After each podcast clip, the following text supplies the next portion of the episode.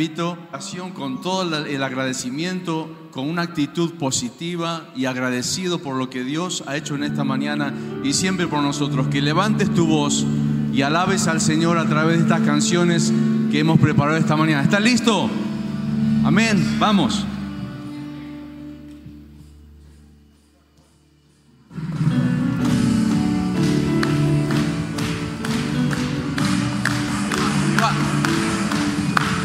Eres Dios, te levantamos hoy, cantaremos, alabaremos y jamás nada nos detendrá.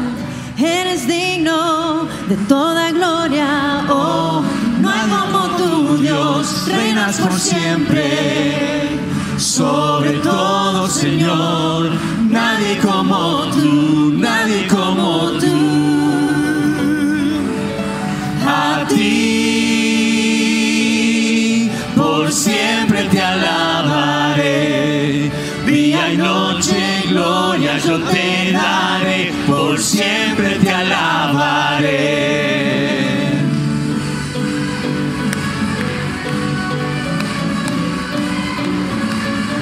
Ahí va, así me gusta, contentos, alabando.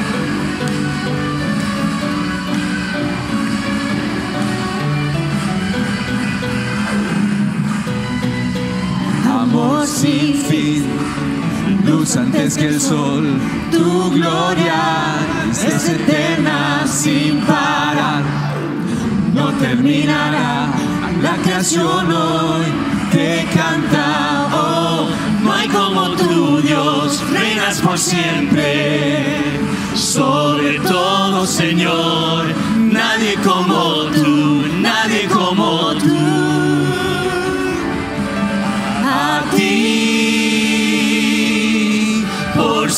Siempre te alabaré, día y noche gloria yo te daré, por siempre te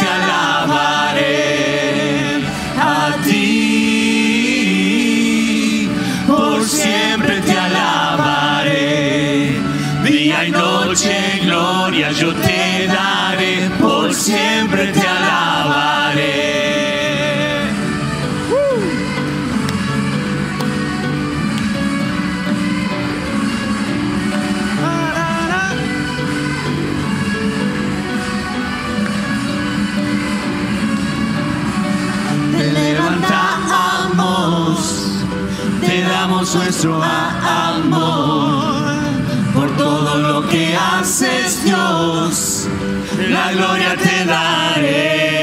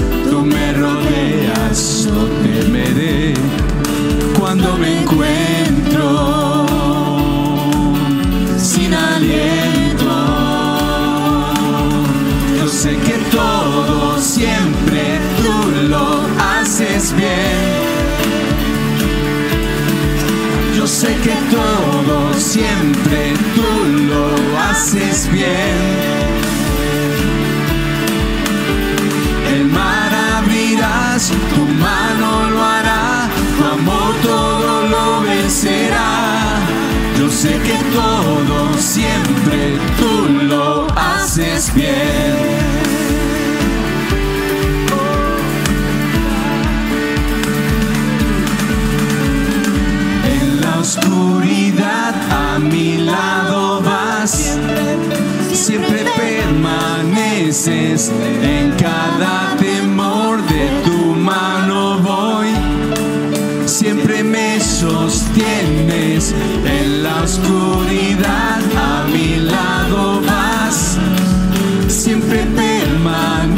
en cada temor de tu mano voy siempre me sostienes, me sostienes.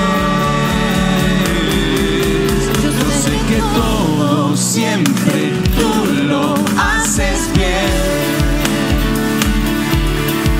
Yo sé que todo siempre tú lo haces bien.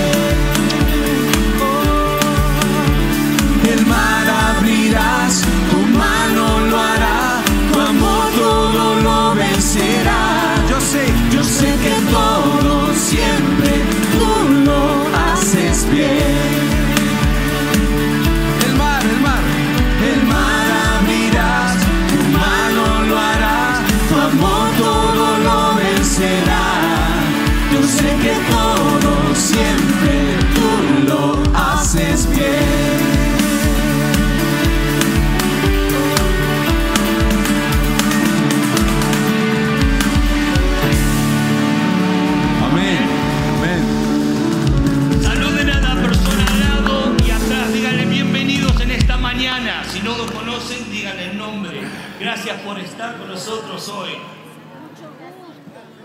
Su nombre, su nombre. Bienvenidos a todos. Pueden tomar asiento por un segundo. Gracias por estar papá. con nosotros. Gracias. eh, a la bienvenida a todos que están online, Otra vez, viéndonos otra vez. esta mañana y los que nos se van a ver mañana, en el próximo día, esta semana. Gracias por estar. En esta mañana nos gusta reconocer quién está aquí por primera vez. Ya lo vi, En ya- esta mañana ya lo vi, segunda ya lo vez. vi. Sigan de pie si, estás, si están aquí por primera vez o segunda vez. Un aplauso, bienvenidos. A ver, aquí hay, hay varias personas aquí en esta mañana. Bienvenidos, gracias por estar con nosotros. Esta es la iglesia verdad en amor. Eh, Cristo es mi Señor y Salvador. Dios me ama a mí. Yo amo a Dios, amo la verdad y amo al prójimo. En esta mañana, bienvenidos. Gracias por estar con nosotros. Sé que hay, personas nuevas y también eh, algunas personas nos están visitando desde, eh, creo, Miami. Eh, es que nos siguen en el 5x5x5. Pónganse de pie. Bienvenidos, gracias por esta sorpresa. Gracias por estar con nosotros en esta mañana. Es bueno juntarse, es bueno alabar, pero más que todo es bueno ver personas que abren su corazón y levantan su voz al único Dios que puede cambiar tu pasado presente y tu futuro. Y vamos a escuchar de este Dios en un ratito de parte de Daniel Martín. Hay un anuncio importante. Este viernes hay un concierto en este lugar. Y el grupo que ha estado organizando quiere que sepamos que todo lo que ellos están haciendo es para atraer personas a este lugar. Para atraer a las personas a este lugar. Entonces voy a invitar que miren a la persona al lado y díganle, estás invitado a un concierto en esta, en esta mañana, eh, digo, para el viernes. Ahora, si no han comprado un ticket, pueden comprar el ticket todavía. Es importante, ¿por qué?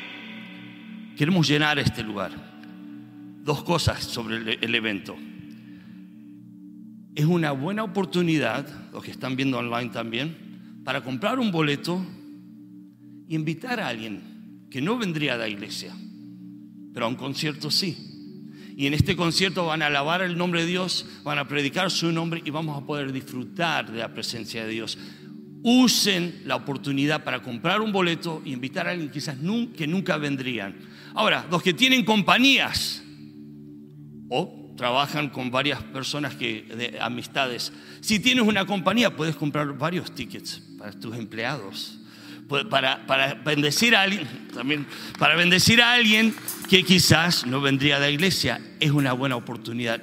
No dejen de venir este viernes ahí están vendiendo eh, boletos, pero más que todo aprovechemos para, para invitar, para traer a personas, para escuchar la palabra de Dios, para disfrutar de la presencia de Dios. Vamos a hacer algo también, vamos a ofrendar. Voy a invitar que hagan algo, cierren los ojos por un segundo si quieren. Respiren profundo. Vamos a adorar al Dios Todopoderoso con nuestras ofrendas, con nuestras canciones. Y algo que dijo Jesús enseñando, trabajando con, eh, con, con personas, dijo, es bueno ayudar a las personas en necesidad. Y Jesús dijo, es mejor dar que recibir. En esta mañana vamos a ofrendar, pero vamos a alzar nuestra voz, abrir nuestro corazón a este Dios todopoderoso que puede cambiar cualquier situación que estás viviendo en este momento. Padre Santo, gracias Señor, porque eres un Dios vivo. Gracias porque podemos confiar en ti. Gracias porque podemos ver tu mano en todo. Queremos ofrendarte, queremos darte gloria y honra con todo lo que tenemos, Señor. Pero más que todo queremos que tú sepas, tú eres lo más importante de nuestras vidas, Señor. Gracias por amarnos y gracias porque tenemos la oportunidad de ofrendar y la oportunidad de alzar nuestra voz y decirte gracias en Cristo Jesús.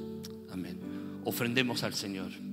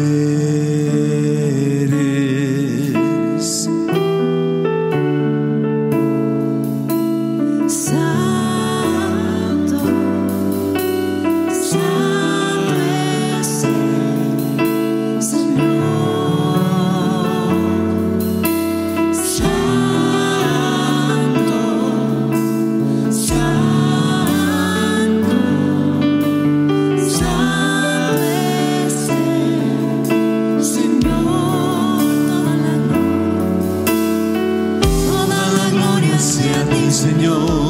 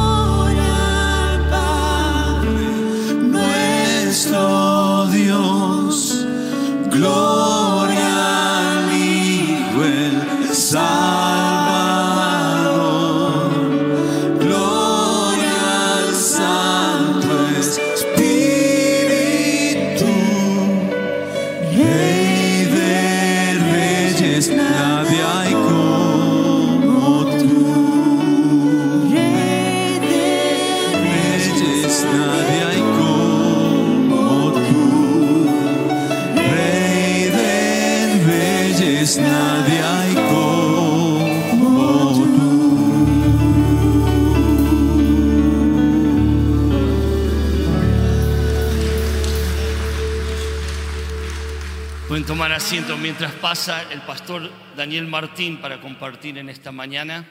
Voy a invitar a los que eh, speak English. There is an English class right next door that we'll be sharing also this morning. Gracias de nuevo por estar por nosotros y le invitamos a Dios que abra nuestros oídos, nuestra mente y nuestro corazón para escuchar lo que Él tiene para nosotros.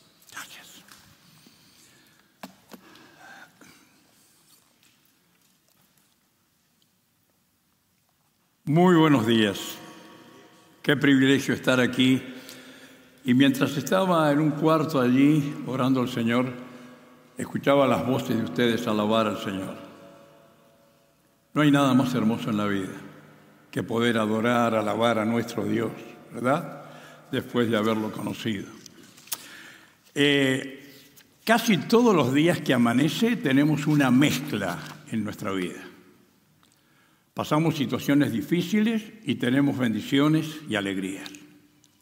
Yo estaba pensando que la Biblia habla de la noche de la prueba. Siempre habla de la noche, la prueba, la noche, cuando vienen las tinieblas, cuando hay inseguridad, cuando no estamos eh, contentos, cuando estamos enfermos, cuando hemos perdido un ser querido. De hecho, que hay mucha alegría en nuestro corazón ahora, porque de paso quiero decir de que eh, en la iglesia Verdad en Amor en Rurre, Bolivia, todos los domingos nos ven a nosotros aquí. Y el martes pasado celebraron allí el segundo aniversario de la iglesia. Así que feliz cumpleaños, Rurre, Bolivia, ¿verdad? Y un aplauso para todos ellos. Es una alegría, están, viviendo un gozo maravilloso de ver el trabajo de los jóvenes, el ver cómo se llena el grupo en el lugar donde está allí y es una alegría, y están viviendo un, gozo, pero simultáneamente han vivido en estos días atrás, tal vez, la noche más angustiosa de sus vidas. Cuando una mujer fundamental en la familia, 62 años, espiritual, una líder espiritual en la iglesia, de la noche a la mañana, en la mañana hasta el mediodía, estaba con su familia disfrutando de un picnic familiar volviendo del picnic de un ataque. Y al día siguiente, esa misma noche la estaban velando y al día siguiente la sepultaron a nuestra querida Loida. Quiere decir que esa familia, que era la que llevaba adelante todo, pasó de la alegría familiar de la mañana a la tristeza indecible de ver a su mamá, a su esposa allí en un ataúd el día y la noche. Y no tenemos nada más seguro de que vamos a tener algún problema en la vida. Si tú no tienes un problema en la vida, prepárate porque va a venir un problema. Va a venir una prueba, va a venir la noche. No solamente vas a disfrutar un día de alegría, de gozo, de... También vas a experimentar el, el, quebranto, la angustia, el dolor, y si no lo estás experimentando ahora, de hecho que quiero decirles que no solamente la familia Diegues eh, eh, Tudela están eh, allí. Hoy mismo, ayer sepultaron a otro señor en Bolivia, en Rurre, Bolivia, de una gran familia, diez hijos, que estuvimos orando con el pastor Domínguez, con ellos en grupo, orando por él, y el Señor decidió llevarlo. Así que ayer sepultaron a él. Y pasaron de la esperanza, la alegría y de la confianza a una noche de derrota, de tinieblas y de angustia. Es que así es la vida. Yo pensaba mientras que escuchaba todo esto y estudiaba la palabra, que al principio, en el Génesis capítulo 1, que están todos los principios, el Señor dice que separó la luz de las tinieblas y a la tinieblas llamó noche y a la luz llamó día. Quiere decir que tenemos más o menos el 50% de luz en el día y el 50% de tinieblas.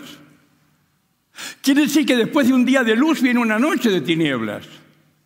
Y es como que Dios nos estaba preparando de, antemano para saber que vamos a tener problemas en la vida, vamos a tener momentos de oscuridad, de inseguridad, de no saber a dónde voy. De hecho, si se acuerdan, hace dos semanas el pastor, eh, Hugo nos hablaba, ¿qué hacer cuando no sé qué hacer? ¿Qué hacer? Es que uno se encuentra en una encrucijada, no sabe dónde va, no sabe cómo va a reaccionar. Un ser querido que se enferma de repente, un ser querido que muere de repente, una pérdida de trabajo, situaciones y situaciones y situaciones. Y yo digo, no solamente el cristiano está experimentando estas cosas en la vida, todo el mundo experimenta esto. La diferencia entre un verdadero cristiano y uno que no es cristiano no es que no va a tener problemas el cristiano, que lo va a librar Dios de toda tiniebla, de toda oscuridad y de toda angustia de su corazón. No es eso, es otro que lo vamos a ver enseguida. ¿Cuál es? Pero lo que yo encuentro en las escrituras, que en la noche de la oscuridad, de las tinieblas, del, del dolor, de la desesperanza y de la falta de todo lo que te hacía sonreír, esa noche todavía puede haber luz. Todavía puede haber luz. No solamente la familia Diegues, Tudela y la familia Ortiz, aquí con nosotros esta, noche, esta, esta tarde hay personas como la familia Leanes, que está toda presente aquí, que hace poquito sepultaron a su mamá y a su esposa. Y hay dolor en el corazón. Con razón el Señor dijo, tienen que gozarse con los que se gozan y tienen que llorar con los que lloran, porque va a haber un día y va a haber una noche, en todos los hogares, en todos los hogares. Yo digo, estamos viviendo una, una época diferente en Houston, ¿verdad? Yo no sé si ustedes han experimentado tanto calor en, otros años. Yo sé que ha habido calor, Houston tiene el sol más grande del mundo, dicen los tejanos, ¿verdad? Pero, pero realmente este calor sostenido durante dos, ya llevamos como cerca de dos meses, es como tremendo. Y el calor habla también de la prueba, ¿eh? Habla de la prueba. Los metales se prueban con calor. Y el calor, entonces uno que piensa pensar, ay, yo este, estoy esperando un aire que venga del norte. ¿Verdad? Porque del norte viene aire fresco. Pero ¿saben una cosa? Cuando tú tomas una brújula, yo iba a traer una brújula que tengo en mi escritorio, pero no, la voy a dejar. Porque todos conocen una brújula. ¿Qué es lo que marca la brújula siempre? El norte. El norte. ¿Saben quién es la brisa fresca del norte? Es nuestro Dios. Es nuestro Señor el que puede traer luz, no solamente al final del túnel, como me decía un hermano, yo sé que al final del túnel va a haber una lucecita, una luz. Yo le dije, no, el secreto no está en eso, el secreto es traer esa luz adentro del túnel. Porque si no, no sabes a dónde vas. Estás inseguro. Dice la palabra de Dios que realmente estas cosas van a pasar. Dice San Juan 16, 33, en el mundo, dijo el Señor, ¿eh? no esperen todo, todo. Yo a veces digo que si todo va bien, bien, bien, bien, bien, te va todo bien, algo está mal. Porque el Señor dijo, en el mundo, acá en este mundo tendréis aflicción. No solamente mi pueblo, no solamente los cristianos, todo el mundo tendrá aflicción en este mundo porque está en mano del destructor, del que ha venido a destruir, a quitarnos la paz, a quitarnos el amor en la familia, a levantar padres contra hijos, hijos contra padres. Es un caos este mundo. Dijo el Señor, y todas las familias de este mundo van a sufrir aflicción. Pero confíen en mí, por favor, dijo el Señor porque yo he vencido, he vencido. En este mundo todos sufrimos enfermedad, temores, injusticias, pérdidas, necesidades, pérdidas de trabajo.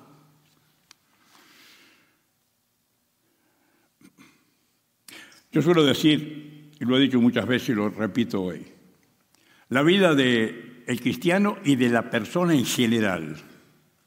O está entrando en un problema o está saliendo de un problema. Son los dos tiempos, nada más. No hay otro, no busquen otros. O, estás entrando o estás saliendo, pero la experiencia de todos los hogares de este mundo y de los cristianos inclusive es que estamos entrando en un problema o estamos saliendo de un problema. Por eso, esta carta de Filipenses que llega como, como el viento del norte, fresco, para refrescar nuestra alma.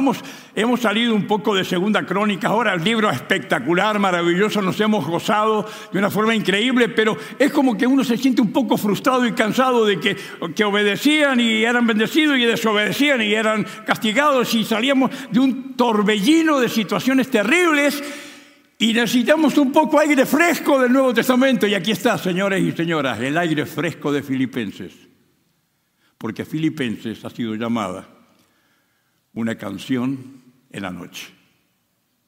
Si tú estás pasando una noche, si esto, tienes angustia, tienes problemas en tu vida, en tu hogar, familiares, de, de, enfermedad, de pérdida de un ser querido, Filipenses te va a traer un poco de aire fresco a tu alma y mucha luz a tu corazón.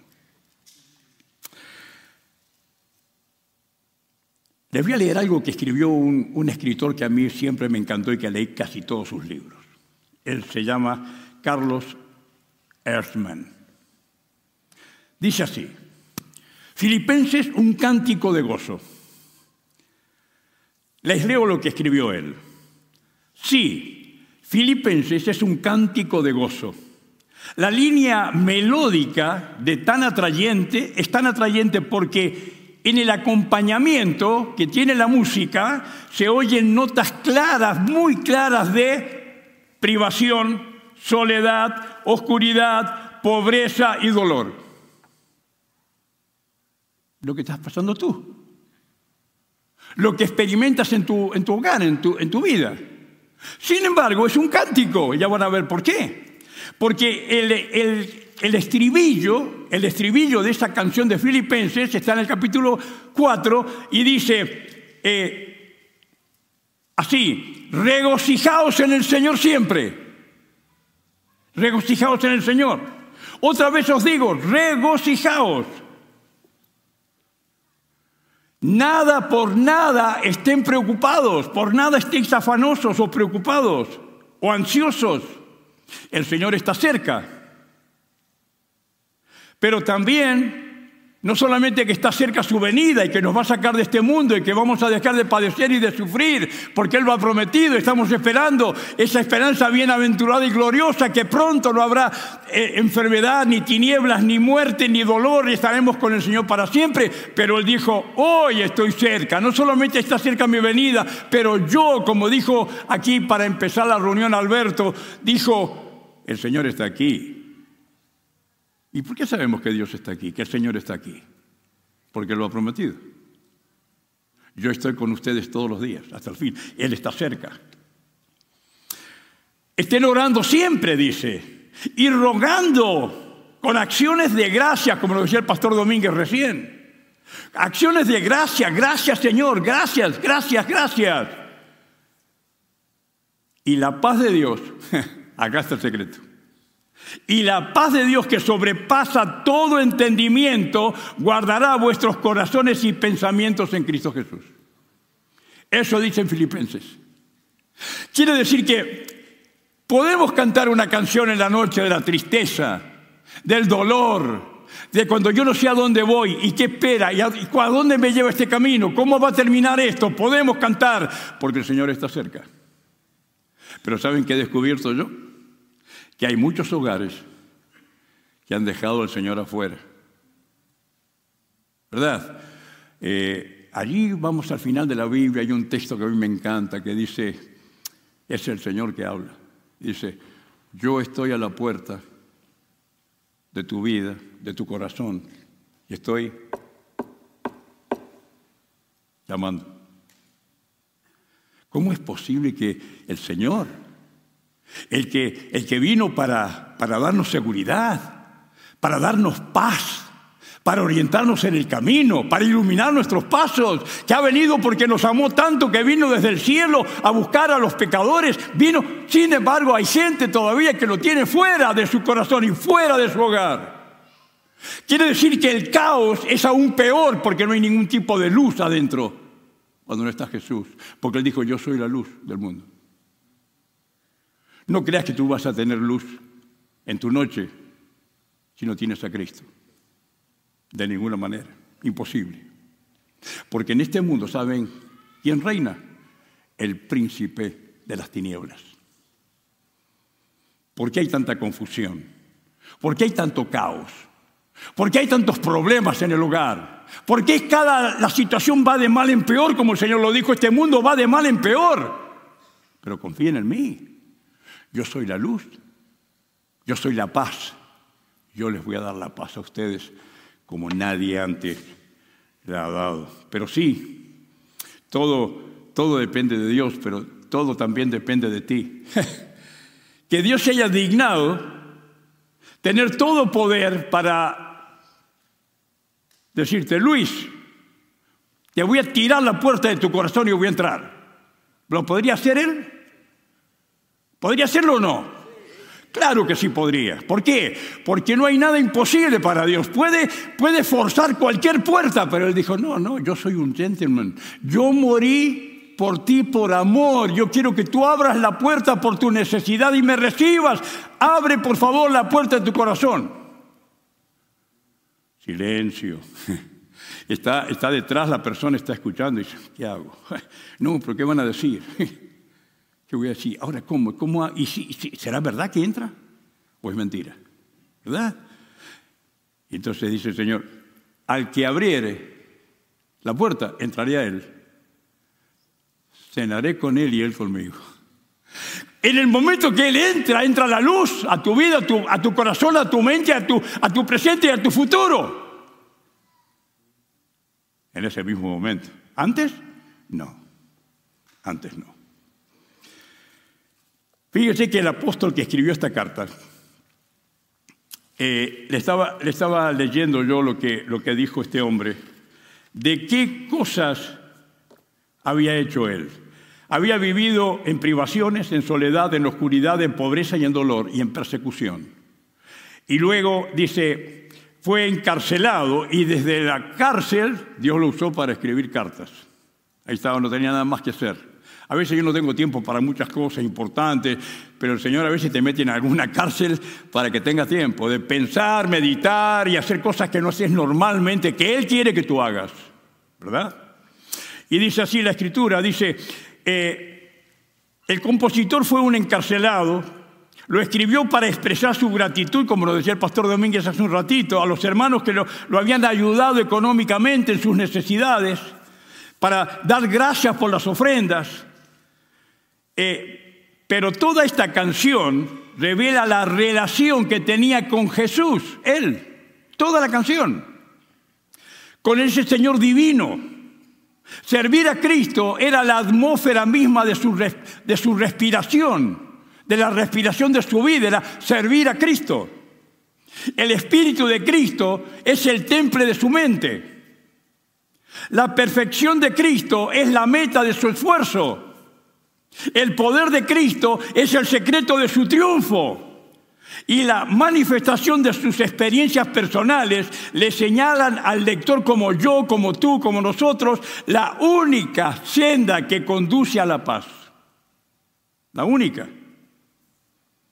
A la fortaleza y a la felicidad inagotable.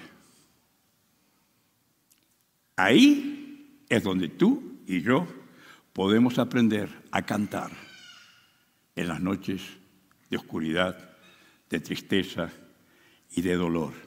Miren, Hechos capítulo 16, no tenemos tiempo de leerlo todo, pero dice que por predicar el Evangelio y sanar a una endemoniada, lo tomaron y lo metieron en la cárcel a él, a, Pablo y a Silas. Lo metieron en la cárcel. Pero no lo metieron así nomás. Quédense acá, ustedes no pueden hablar, quédense acá quietitos. No, no, no, no. Dice que le rasgaron las ropas y con una vara los castigaron, los hirieron, los, los En aquel tiempo sangraban las espaldas, ¿eh? eran varas muy duras. Y, le, dijeron al carcelero, mételo en la cárcel de más, con mucha seguridad. ¿eh?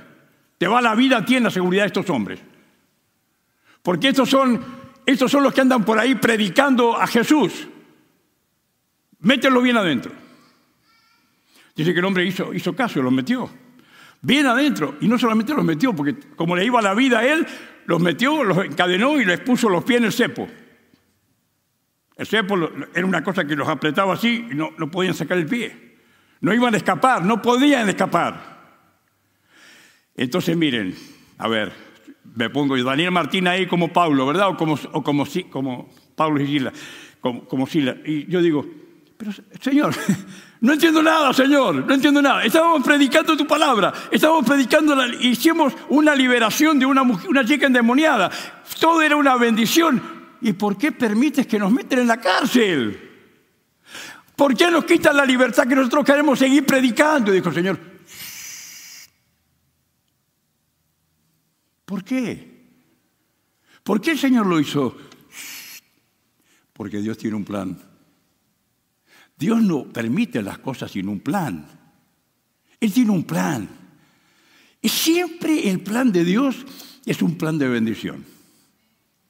Un plan de bendición. Nunca va a traer maldición. Nunca va a haber una pérdida de tiempo. Nunca se va a parar el Evangelio. Nunca Satanás va a lograr vencer el poder de Dios. Nunca. Dios tiene un plan. Debemos creer. Tenemos que obedecer. Tenemos que estar en silencio y escuchar la voz de Dios. Bueno, Señor, ahora entiendo, está bien. Entonces dice que, pero a la medianoche, o sea, en la hora crucial de las tinieblas, los habían metido en el lugar más oscuro, más adentro. Los habían aprisionado. Y a la medianoche escucharon llorar. Ay, cómo me duele la espalda. Mírame si la espalda está sangrando. Sí, está sangrando. Eso decían. No, es que esa noche era una noche de cántico. Dice que, miren que dice, dice, pero a medianoche, orando Pablo y Silas, ¿qué le habrán dicho al Señor? Señor, gracias por haberme traído a la cárcel. Claro, porque entendieron que había un plan. Había un plan en esto, lo entendieron. y dice, ¿y cómo sé que decían eso? Porque miren lo que dice. Dice, cantaban himnos a Dios. Entonces, el milagro. Entonces la manifestación del que el Dios que rompe cadenas, que deja libre a los presos, que da libertad, que llena una cárcel de luz. Cuando no saben, palpando entraban, pero ahora ya había luz allá adentro. Miren, entonces dice que el propósito era que el carcelero temblando vino y se arrodilló delante de Pablo y de Silas y le dijo, señores, señores, ¿qué pasa? ¿Por qué estás arrodillado? ¿Qué tengo que hacer para ser salvo? ¡Wow! ¿Vio que tiene un plan? ¿Tiene un plan? ¿Usted cree que usted está aquí por casualidad? ¿Que usted llegó aquí porque no tenía nada que hacer? Usted llegó aquí porque Dios tiene un plan para su vida. Y si usted lo cree, escucha el llamado de Dios, abre su corazón, el Señor entrará y los iluminará y los llenará de su paz. Ese era el propósito. Y ellos le dijeron muy simple, mire, no complicaron la teología, nada, ¿eh? Le dijeron, cree en el Señor Jesucristo y será salvo. Pero no es demasiado fácil. Nada más que creer. Nada más que creer. Porque todo lo demás lo hizo Dios. Tú tienes que creer y aceptar. Aceptar al Señor. Dice, ¿y sabes qué? No solamente voy a entrar en tu corazón, voy a entrar en toda tu familia.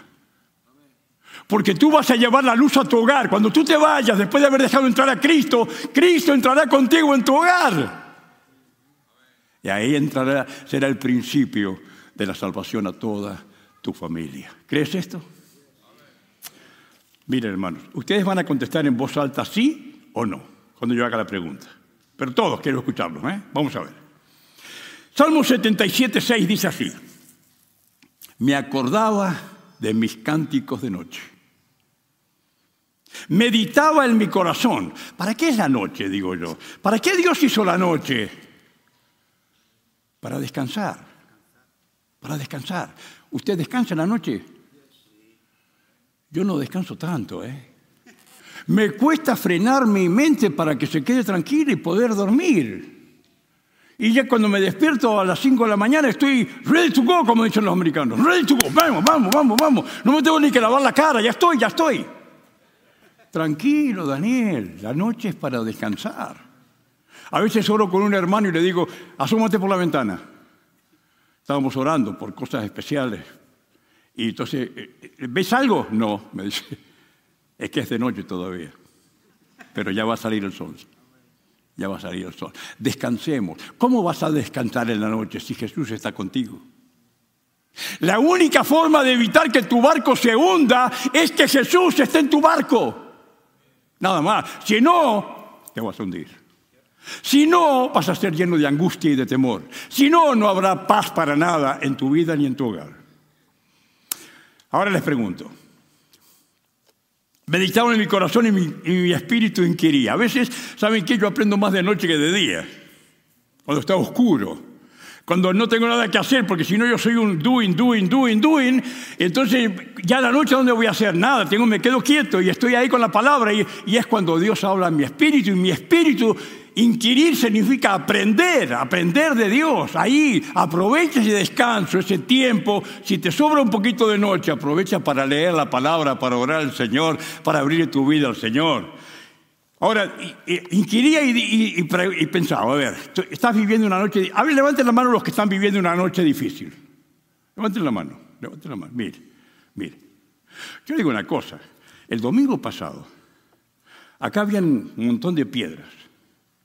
Y el pastor Domínguez invitó a todos los que tenían gigantes en su vida, como lo, tuvo David, a gigante Goliat, que pasaran y anotaran en la piedra el gigante de su vida. Y él dijo, todos tenemos un gigante. Todos. Cuando hay un gigante delante, muchas veces, la mayor parte de las veces, nos derrota. ¿Por qué? Porque nosotros cuando lo miramos nos vamos achicando. Porque si estamos solos, Él puede más que nosotros. Si estamos solos, Él nos hace creer sus mentiras. Y si prestamos atención a sus mentiras, estamos terminados. Él dijo, hay todavía piedras, eso, perdón, eso lo estoy diciendo yo ahora, hay todavía piedras en el arroyo, queridos. Porque esa piedra la dirige Dios a la mera frente del gigante que lo hace caer. Y con la espada que, David le cortó la cabeza a Goliat, le puedes cortar la cabeza a la influencia de ese gigante en tu vida. No sé qué es lo que es, la droga, el alcohol, eh, la pornografía. Yo no sé cuál es el gigante en tu vida, pero puedes cortarle la cabeza si dejas, si tiras la piedra en el nombre de Jesús. Si puedes usar el poder del Señor. Entonces la pregunta que él se hacía era, ¿desechará el Señor para siempre? Dos hermanos, ¿esa es la congregación? Todo el mundo, a ver, ¿desechará el Señor para siempre? ¿Volverá a sernos propicio? Ah, menos mal están atentos.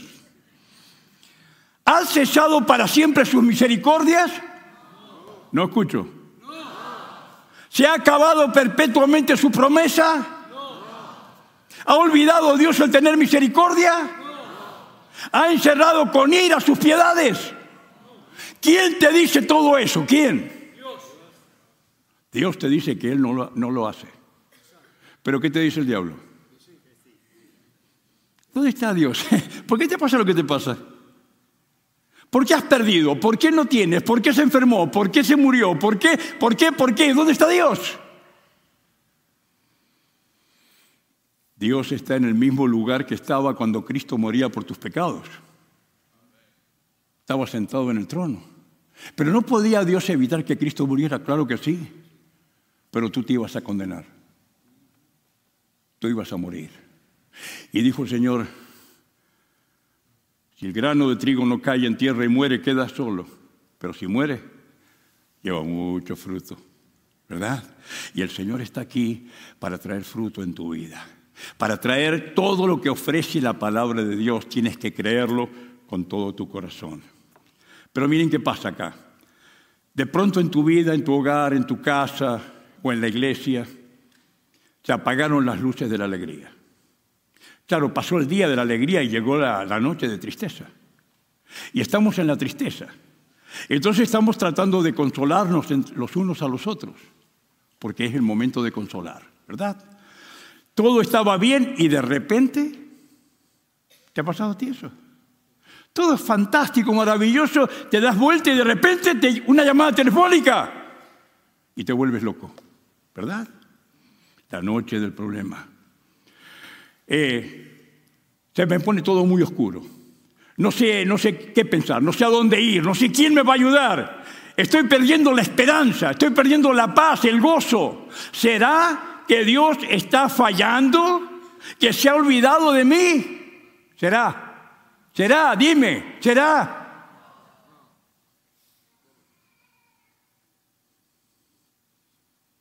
De ninguna manera Dios se va a olvidar de ti. De ninguna manera. ¿Se acuerdan cuando Juan el Bautista lo tomaron preso, lo, estaba en la cárcel? Entonces Juan lo tenían preso ahí, él era el precursor de Cristo, el que había bautizado, el que había preparado el camino del Señor, y estaba ahí Juan, y, y Jesús está aquí, ya llegó Jesús. Él mismo dijo, y ahí el Cordero de Dios que quita el pecado del mundo. Pero ¿dónde está Jesús? Y él estaba en la cárcel. Dijo a, dos de sus discípulos, vayan, pregúntele ahí a Jesús si era él el que habría de venir o tenemos que esperar a otro. Dudas, dudas. ¿Por qué? Bueno, porque si fuera Él, el Mesías, entonces Él me hubiera liberado a mí ya. ¿Qué estoy haciendo aquí en la cárcel yo? ¿Verdad? ¿Quién le mete ese gusanito de la duda? Satanás. Satanás, ¿verdad? Entonces, el Señor, el Señor le dijo, háganle a saber a Juan las cosas que oís y veis. Miren, los ciegos ven, los cojos andan, los leprosos son limpiados, los sordos oyen, los muertos son resucitados y a los pobres es anunciado el Evangelio. ¿Quieres esperar a otro?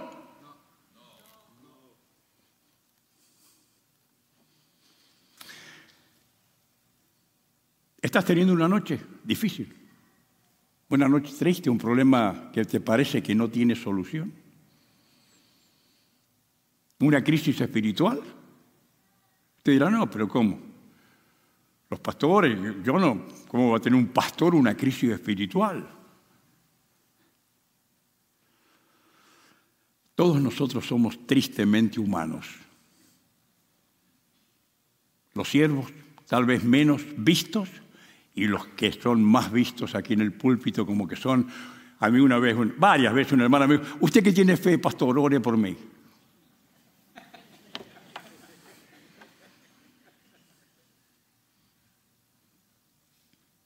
Todos tenemos crisis espirituales. Tenemos crisis. ¿Será que el Señor se ha olvidado de nosotros? No, no se ha olvidado. Eh, háganle saber a Juan. Miren, yo no sé si ustedes han visto algún ciego que recobró la vista. ¿Ustedes han visto alguno? Yo, aquí hay un montón de ciegos que eran ciegos, pero que ahora ven. Claro, usted dice, esta ceguera, mire, tiene los ojitos así, está ciego. No, no, no, ese no es lo más importante. La ceguera es el que ve, pero el que no puede ver a Dios que no puede creerle a Dios. Esa es la ceguera. La ceguera espiritual es la más lamentable, profunda que hay en la vida para la gente. La ceguera espiritual, que no pueden ver a Dios, que no pueden ver la obra de Dios, que no pueden ver el sacrificio de Cristo. Esa, y dice que el enemigo en estas almas ha cegado el entendimiento de los incrédulos para que no le resplandezca la luz del Evangelio. Esa es la ceguera. Preocupante, preocupante. Miren, miren que dice ahí el capítulo 1, porque no vamos a poder avanzar mucho. Filipenses 1 dice que Dios tiene un plan, tiene una obra. ¿Tú lo crees? Es una obra perfecta. Para cada creyente debemos confiar en el Señor, entendamos o no entendamos. Él no te pide que entiendas, te pide que creas, que creas, ¿verdad? Dice el, versículo 6, miren Pablo, miren Pablo, el que estuvo en la cárcel, que es perseguido, lastimado, no sé cuántas veces lo azotaron, cuántas veces lo encerraron. Miren, dijo, estoy completamente persuadido. A mí no es que, me rápido dije que sí, sí, sí, yo estoy persuadido, completamente persuadido en esto, que el que comenzó en ustedes la buena obra las perfeccionará hasta el día de Jesucristo. La va a terminar. A veces una enfermedad, a veces una pérdida de un ser querido. A veces la falta de un trabajo para que confíes en él y no en tu poder, en tu, en tu capacidad. A veces un problema en tu hogar. No sé qué va a permitir Dios para llamarte la atención. Pero él, él lo va a hacer. Y va a ser perfeccionada. Y el apóstol dijo, y esto pido en oración, que vuestro amor abunde cada día en ciencia y en todo conocimiento para que aprobéis lo mejor. Para que puedan madurar para que sean llenos de fruto de justicia que son por medio de Jesucristo para gloria y alabanza de Dios. Aquí lo importante, hermanos, no es esta vida, este cuerpo, es mi casa, lo que tengo, mi auto, mi casa. Lo importante es la obra de Dios. ¿Que ¿Por qué Dios me tiene a mí aquí en ese mundo? ¿Por qué te tiene aquí en ese mundo Dios todavía? Porque tiene un plan perfecto. Me faltaría tiempo para contarles lo que está haciendo Dios en de Bolivia, ahora. Porque una hija suya muy especial murió y está llevando mucho fruto el testimonio de su vida. Dios sabe lo que hace. Confíen en Dios. Dice él, ¿qué más? Lleno de fruto de justicia que son por medio de Jesucristo para gloria y alabanza de Dios. Y la gente dice, bueno, no, yo eso lo entiendo. ¿Ustedes entienden eso? Claro, ¿cómo no lo van a entender si está más claro que el agua, verdad? Sí lo entiendo. Pero todo lo que estoy pasando. Quiero, hermano, que sepáis, dijo él, leyéndole el pensamiento, que sepáis que las cosas que me han sucedido a mí han redundado más bien para el progreso del Evangelio. ¿Ustedes creen que Dios, uy, se me pasó por alto y lo agarraron a Pablo y lo metieron y lo golpearon. ¿Y ahora qué hago? Y bueno, voy a mandar un terremoto. Sí, lo mandó. Pero no es porque Dios no sabía qué es lo que tenía que hacer, es porque era el plan de Dios. Nada, nada lo agarra desprevenido a Dios. Él sabe todo. Él tiene el mejor sistema, el mejor plan. Confía en Él.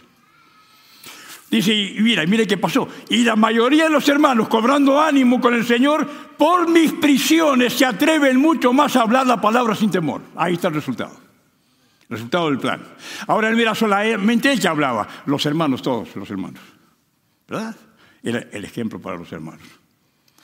Miren, y, tengo que terminar. Miren qué dice. ¿Por qué? ¿Cómo, ¿Cómo es posible? Dice, miren, tengo el anhelo y la esperanza de que nada se haya avergonzado. He puesto mi confianza en el que está detrás, debajo, encima, a los costados, por todos lados, y Él cuida mi vida. He, puesto todo asegurado en sus manos y, no voy a ser avergonzado. Dice, y tengo la confianza que como siempre, ahora también será magnificado Cristo en mi cuerpo. No a nada todo espiritual, ¿eh? Ay, tuve una experiencia espiritual. Será magnificado Cristo en mi cuerpo por vida o por muerte. Wow. ¿Estás a, esa altura? ¿Te está enseñando el apóstol a ustedes? Segunda Timoteo dice, por lo cual así mismo padezco esto, pero no me avergüenzo, no me avergüenzo, dice, no me arrepiento, no vuelvo atrás, porque yo sé no, no. ¿En quién he creído? ¿A quién he creído? Una cosa es creer en Dios, otra cosa es creerle a Dios. Hay muchos creyentes acá, ¿eh? pero pocos que le creen a Dios. Yo sé a quién he creído y estoy seguro. Qué lindo, el mejor seguro, ¿eh? No es el, los que te hacen propaganda en la televisión. El mejor seguro, que es poderoso para guardar mi depósito. ¿Qué depósito? De la vida, de la vida eterna, de la fe. El depósito, él dijo, he guardado el depósito de la fe porque el Señor me ayudó. Yo no puedo guardarla solo. Estoy seguro que es poderoso para guardar mi depósito para aquel día. Todo lo que puse en sus manos está asegurado. ¿Saben por qué? Porque Dios el Padre puso todas las cosas y todas las personas y toda la obra en las manos de su Hijo, porque sus manos son confiables.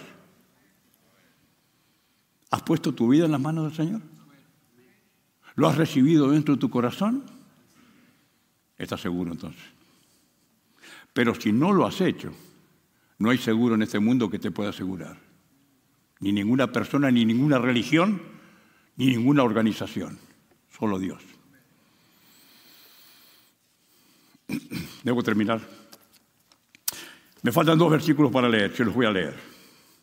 Dice, esto, esto es lo mío, dijo el apóstol, esto es lo mío. ¿Y lo de ustedes? ¿Ustedes qué?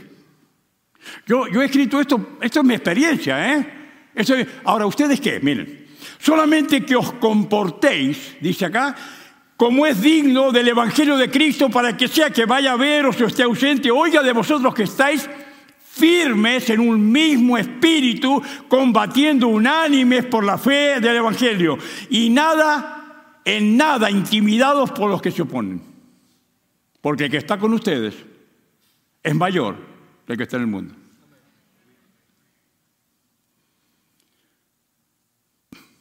Porque vosotros, ustedes, os es concedido, escucha, esto es tremendo, ¿eh? Os es concedido. No solamente que creáis en Cristo, querido que terminara ahí nomás, ¿no? Porque es fácil creer.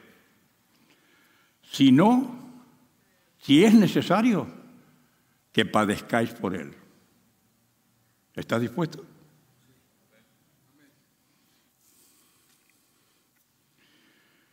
Porque mi yo, dicho el apóstol, yo es un ejemplo que os doy. Es un, ejemplo, nada más. Yo tomé una decisión en mi vida. Para mí, el vivir es Cristo. Y el morir, ¡ay, qué lindo, Señor! Allá voy. Es ganancia. Pero si por amor a la obra, a los que no, no son salvos, es necesario que me quede, bueno, Señor, me voy a tener que quedar. ¿Qué va a hacer? ¿Qué problema, eh? No morir. ¿Qué problema no morir? Nosotros digo, ¿qué problema si se muere? Cuando un enfermo está enfermo en la noche, dice, ay, si pasa, si, amanece el día, hay esperanza de que siga viviendo un poquito más. ¿Verdad? Vamos a escuchar una canción así, un sonido de música, pero mientras tanto, queridos míos, quiero decirles que, lo que cómo empezamos esta reunión. Dios está aquí. El Señor ha venido aquí primero que ustedes, con el solo propósito de bendecirles. Él entrega su palabra con el solo propósito de salvarles. Él es el que te ha dado esta oportunidad, no la desperdicies.